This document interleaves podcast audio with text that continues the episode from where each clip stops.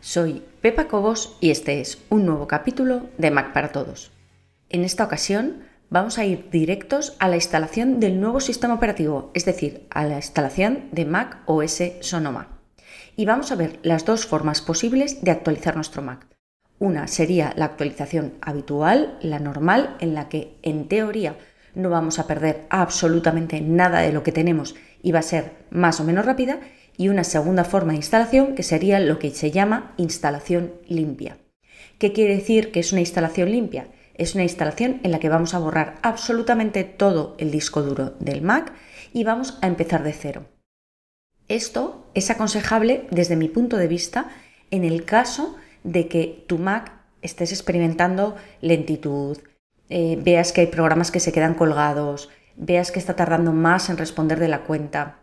No vale de nada actualizar de manera normal si tienes esos problemas porque al actualizar de esa manera estás arrastrándolos contigo.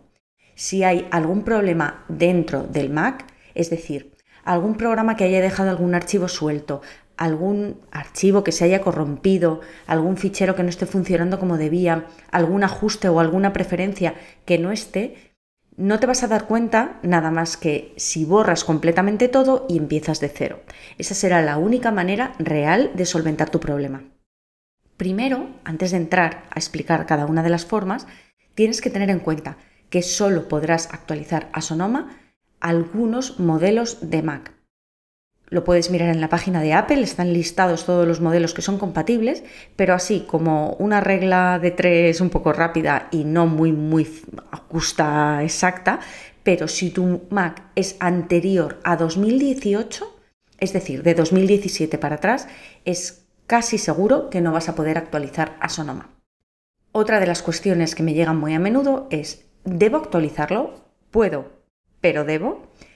Desde luego, desde mi punto de vista, siempre es aconsejable tener actualizado el Mac a su último sistema operativo, tanto por un tema de seguridad como por estar al tanto de todas las novedades que se van introduciendo en los siguientes o en los sucesivos sistemas operativos. Te recuerdo que esto que estás viendo es solo una parte del episodio completo. Los usuarios premium tienen acceso a todo el contenido de todos los episodios. Puedes probar gratis durante dos días sin ningún compromiso y conseguir acceso a todos los capítulos de Mac para Todos. Solamente tienes que entrar en macparatodos.es barra prueba. Recuerda, macparatodos.es barra prueba.